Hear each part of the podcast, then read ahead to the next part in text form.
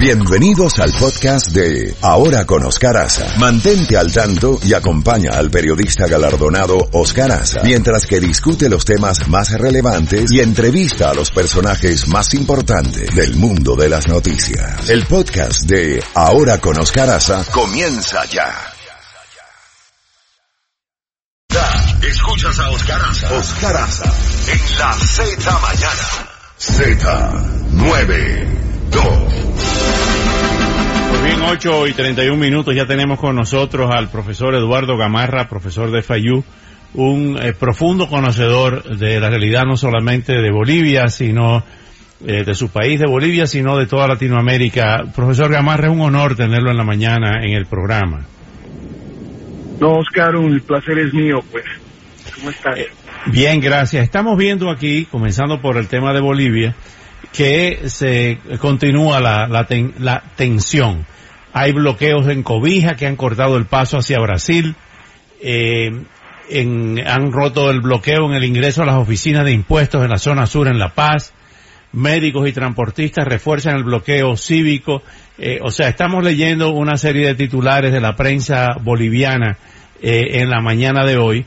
Y Camacho, que para muchas personas eh, de manera sorpresiva se ha convertido en el líder de, la oposición, además del candidato Mesa, este abogado de 42 años de Santa Cruz, pues eh, fue ayer con una carta de renuncia para que Evo la firmara. Evo respondió movilizando a su base eh, los mineros y los movimientos sociales, como él los llama, pues están siendo movilizados. También ha sido revelado y ha sido noticia trending, como le llaman ahora los muchachos de las redes sociales, el caso del Gallo Zamora, el embajador de Cuba, que es un conocido coronel de la inteligencia, de la Dirección General de Inteligencia de Cuba, que ha estado en operativos en otros países y se ha convertido, según muchos, en, en el asesor eh, en cuanto a este tipo de estrategia de movilizaciones. ¿Cómo ve el panorama luego de todos esos titulares que estamos viendo en la mañana de hoy?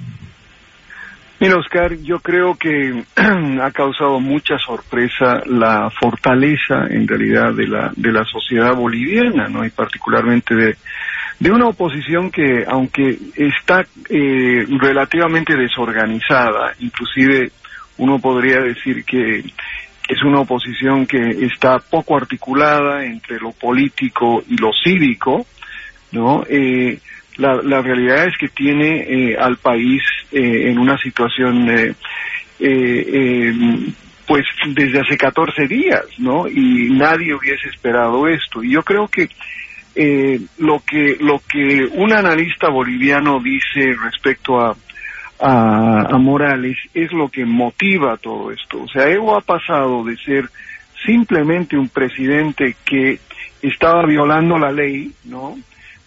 es decir, un presidente ilegal, hoy a ser un presidente ilegítimo.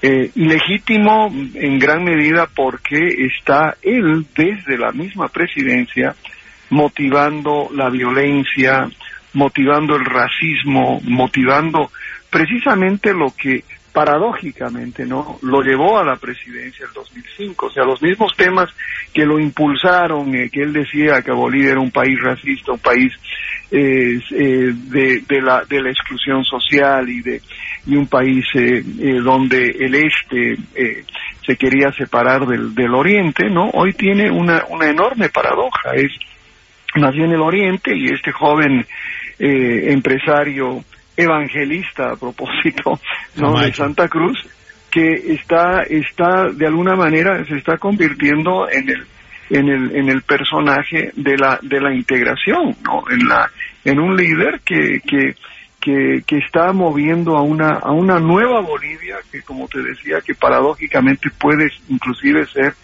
el producto de lo que ha hecho Evo Morales durante los últimos 14 años. Qué interesante que menciona el profesor Gamarra eh, la nueva Bolivia.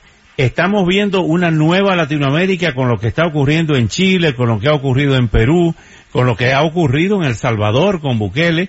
Eh, estamos viendo una nueva Latinoamérica con una juventud participativa. La hemos visto en Nicaragua, con una en la República Dominicana, en Haití. Está la, la Latinoamérica con una, un cambio generacional que se está evidenciando en las calles.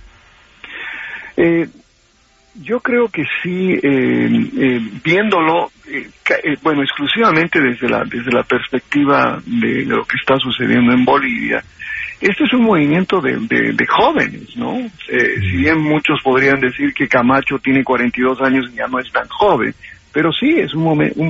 esto lo han hecho los jóvenes. Anoche, por ejemplo, fueron jóvenes universitarios, ¿no? Eh, jóvenes universitarios que, que también da algo de fe en, en la democracia y sobre todo en la democracia plural y representativa y no estas visiones exclusionarias de la democracia, ¿no? Entonces, eh, si uno si uno pone esto en, el contexto comparativo, también es importante ver que estos movimientos juveniles, ¿no? Eh, son son movimientos que surgen, eh, una, una, una demografía nueva que se crea en los últimos 20 años y que es una, es una, una nueva sociedad que, que no ve al, al eh, o sea, no, no están pensando en ese retorno a un pasado glorioso, sea indígena o, o no sé, de la izquierda tradicional, sino más bien a un, a un, a un, eh, a un futuro moderno, ¿no? Y eso creo que es lo que, lo que está eh, movilizando a, a una buena parte del continente. Y para mí eso es una noticia muy buena, porque creo que lo que, a lo que estábamos, lo que teníamos era que más bien eh, estábamos eh, eh, pasando por una tendencia, un retorno a ese hacia, hacia autoritarismo unipartidario, eh, eh, excluyente, etcétera. Entonces creo que hoy es un, un, momento de, de, ser bastante optimistas respecto a lo que los jóvenes latinoamericanos están eh, están impulsando en, en, varios países, ¿no? Por distintos motivos, por supuesto. Así es. En el caso de Chile, por ejemplo, que está pegadito ahí a, a Sudamérica, o sea, parte del cono sur, quiero decir, el presidente Sebastián Piñera eh, ha descartado renunciar y admitió por primera vez estar dispuesto a reformar la constitución política del Estado. Eh, esto fue algo también inesperado, los niveles de violencia en Chile, ¿no? Sí, y en Chile hay, hay obviamente una multiplicidad de factores que no, no son eh, no son tan simples de explicar, ¿no? Es decir, por ejemplo, la violencia, ¿no? Que, que la quema de los de los de los trenes, o sea, la la violencia tan tan eh, extrema que, que creo que que es lo, lo, lo, malo de esta, de esta, de lo que está sucediendo.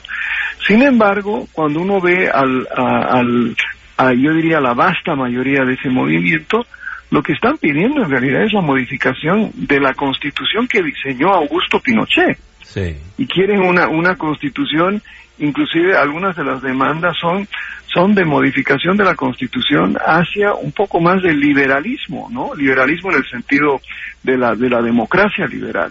Entonces, por eso creo que es positivo y ahora sí creo que hay que destacar que la reacción del, del, presidente Piñera en general ha sido muy buena. Eh, eh, y que y no no no no es como que eh, eh, hay una, un, gobierno que, que está completamente sordo a estas demandas sociales. Ahora, falta ver lo que, lo que va a ser el desenlace final, pero, pero el hecho de que ayer haya habido, que hayamos retornado inclusive algunos momentos de violencia, pues eh, señala que, que todavía hay mucha negociación, mucho trecho por recorrer en, en Chile, y ojalá el gobierno mantenga una, una línea de, apertura, en el sentido de, la reforma a la, Constitución, pero eh, a la vez no tiene el gran dilema de cómo controlar a los violentos, ¿no?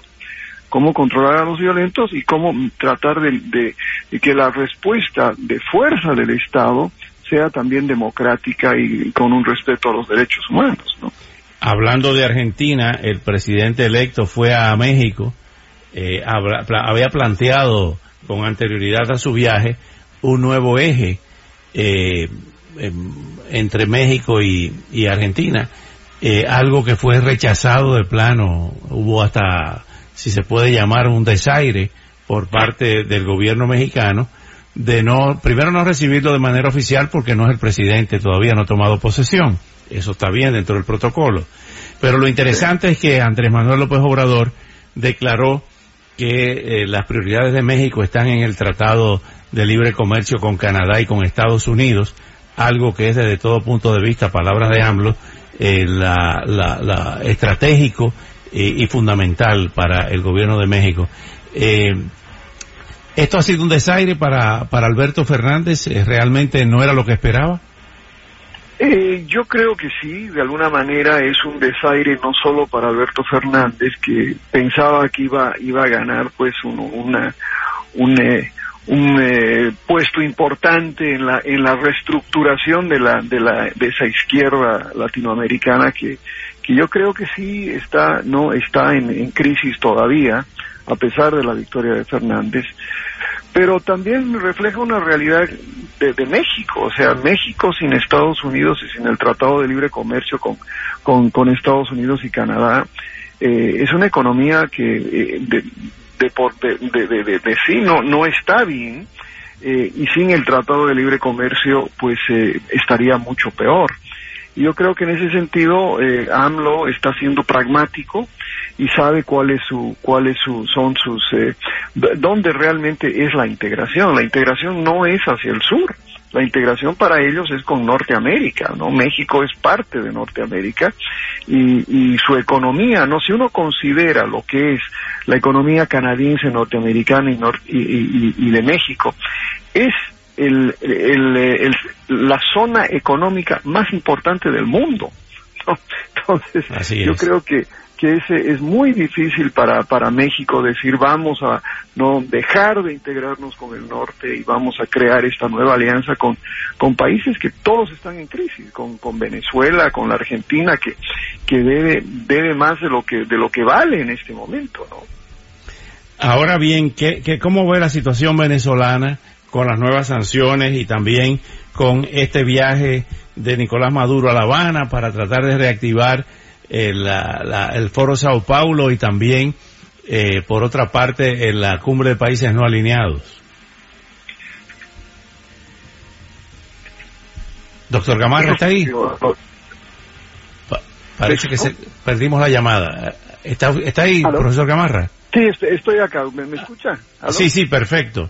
Perfecto. bueno. Me refiero a la situación de Maduro y su más reciente viaje a La Habana tratando de reactivar el Foro de Sao Paulo y la Cumbre de Países No Alineados. Eh, mira, Oscar, esos países son los mismos países que pues ya han reconocido a Evo Morales, por ejemplo, y que continúan reconociendo al gobierno también ilegítimo e ilegal de, Nicolás Maduro. Eh, son economías, algunas bien, eh, están bien de los, de los no alineados, pero la vasta mayoría no. Eh, y en este hemisferio, obviamente, eh, eh, los grupos, los, países estos que en realidad son el ALBA, ¿no? todos están, están en una situación de, de, crisis. de manera que la visita a, La Habana es una, es una visita predecible, es una visita en la cual los lazos entre Cuba y, Venezuela sabemos que son muy fuertes. Y lo del foro, ¿no? Es, es quizás lo, lo, lo que muchos eh, están pensando eh, que, que, es el foro el que está promoviendo la, la, inestabilidad en, la región, lo de Chile, etcétera. Pero francamente, Oscar, yo creo que estos son, eh, son países extraordinariamente débiles. Eh, y que si bien siguen en, en, el poder y probablemente van a seguir mucho tiempo eh, en, en, el poder, esos países van a, van a continuar ese deterioro eh, y, y sobre todo Venezuela. Estas sanciones individuales están teniendo un impacto lento, pero sí tienen un impacto. Eh, a mí lo que me gustaría ver, y me has oído decir esto muchas veces, ¿no? Es que exista una política coherente de los Estados Unidos hacia América Latina. Yo, yo sigo pensando que en este momento de extraordinaria debilidad, ¿no? De eh, lo que lo que hemos hecho nosotros más bien es dejarnos llevar por el aislacionismo eh, y, francamente eh, en este momento el aislación el aislacionismo no nos hace ningún bien eh, porque hay otros países extra hemisféricos si tú quieres que están posicionándose muy bien y precisamente esos países del llamado ALBA así es finalmente profesor Gamarra la República Dominicana, el Partido de la Liberación Dominicana, que se ha dividido, como todos sabemos, luego de la renuncia del expresidente Leonel Fernández para eh, formar eh, una, un nuevo sector político, en este caso, a partir del Partido de los Trabajadores, pues el PLD, su antiguo partido, ha incoado un recurso en el Tribunal Constitucional que aviva el debate sobre si el presidente Leonel Fernández puede o no ser candidato nuevamente por ese, por ese grupo de partidos. Y eh, esto ha, planteado un, caso que, eh, del cual ha sido apoderado el Tribunal Constitucional, que es el que tendrá la última palabra en ese, en ese sentido. ¿Cómo ve el panorama? Hay quienes dicen que en el PRM, eh, que cabeza Luis Abinader, eh, y también forma parte de Leopold, eh, Hipólito Mejía, pues eh, contentos con que Leonel Fernández no vaya porque no habría segunda vuelta y así Luis Abinader ganaría en primera vuelta al candidato Gonzalo Castillo. ¿Cómo ve este, este panorama tan complicado en Dominicana? Mira, Oscar, sí es un panorama complicado, ¿no? Eh, producto de lo que de lo que eh, sucedió en las elecciones internas del, del PLD, ¿no? Donde yo sigo sosteniendo que, que hubo un fraude, ¿no? Dirigido desde el gobierno que dividió fundamentalmente a, lo que era el pilar de la democracia dominicana, el único partido que no se había dividido y que de alguna manera pues es el, es el partido que, que modernizó el país en los últimos 25 años pero eh, se ha dado la, división. Eh, eh, el expresidente Fernández ahora tiene un nuevo movimiento, un nuevo partido apoyado por una cantidad de, partidos más pequeños. Y lo que ha hecho es que ha dividido el electorado, no, solo que ha dividido el partido, sino que ha dividido al electorado del PLD. Y eso crea una, una situación interesante. no he visto encuestas recientes, eh, pero eh, me, imagino que lo que al dividir el electorado se dificulta, eh, se dificulta sobre todo la posibilidad que el candidato del PLD llegue de manera directa, no y que gane las elecciones. Por más por más fraude que el gobierno logre hacer en las elecciones de, de mayo del próximo año, número uno. Y número dos, también creo que esa división del electorado hace que eh, eh, pues eh, la, la, candidatura de, de, Luis Abinader eh, tenga mayor mayor fortaleza, ¿no? Porque al final al final es es el que tiende yo creo que tiende a beneficiarse de una situación de división del PLD. Ahora veamos la fortaleza del presidente del expresidente Fernández. ¿No? Eh, yo creo que por lo menos se lleva una tercera parte del, del electorado. Inevitablemente creo que los dominicanos están están viendo la posibilidad de una de una segunda una segunda vuelta, y y ahí dependerá yo creo del, del, del papel que, que, que jugará el PRM el PRM eh, será en la, en la segunda vuelta eh, eh, eh clave no para para para determinar quién eh, quién será el próximo presidente. Yo creo que va que la, la, la, segunda vuelta va a ser entre o, o, Castillo o Fernández, si es que es habilitado, y, y, eh, eh, y, Luis Abinader. En otras palabras, no va a ser a la, a la inversa, no va a ser eh, no va a ser entre Castillo y Fernández, sino entre uno de esos dos y, y, y, el PRM. Y el PRM, pues, justamente he visto algunas encuestas que señalan que eh, en, si Leonel Fernández es inhabilitado, no se le permite ser candidato, Luis Abinader ganaría por un amplio margen contra Gonzalo Castillo, porque los votos, en ese caso de los leonelistas, se inclinarían por Abinader para no darle el triunfo a Gonzalo Castillo y a Danilo Medina. Ah, yo, yo estoy de acuerdo eh, creo que creo que eso va a suceder es lo, lo, lamentable de esta división dentro del PLD y, y lo que me preocupa sobre todo no a, largo plazo es que eh, eh, la composición del Congreso va a ser muy diferente a lo que a lo que es en la actualidad eh, con ese con ese escenario y, y por y por lo tanto la, la también la, la gobernabilidad va a ser sea quien sea el presidente, va a ser muy diferente a la forma relativamente fácil en la que el, PLD gobernó a Dominicana en los últimos años. Así es, eh, profesor Gamarra, como siempre, un gustazo tenerlo en el programa, un gran abrazo y hasta una próxima oportunidad. Igualmente, Oscar, un abrazo, hasta luego. Bueno,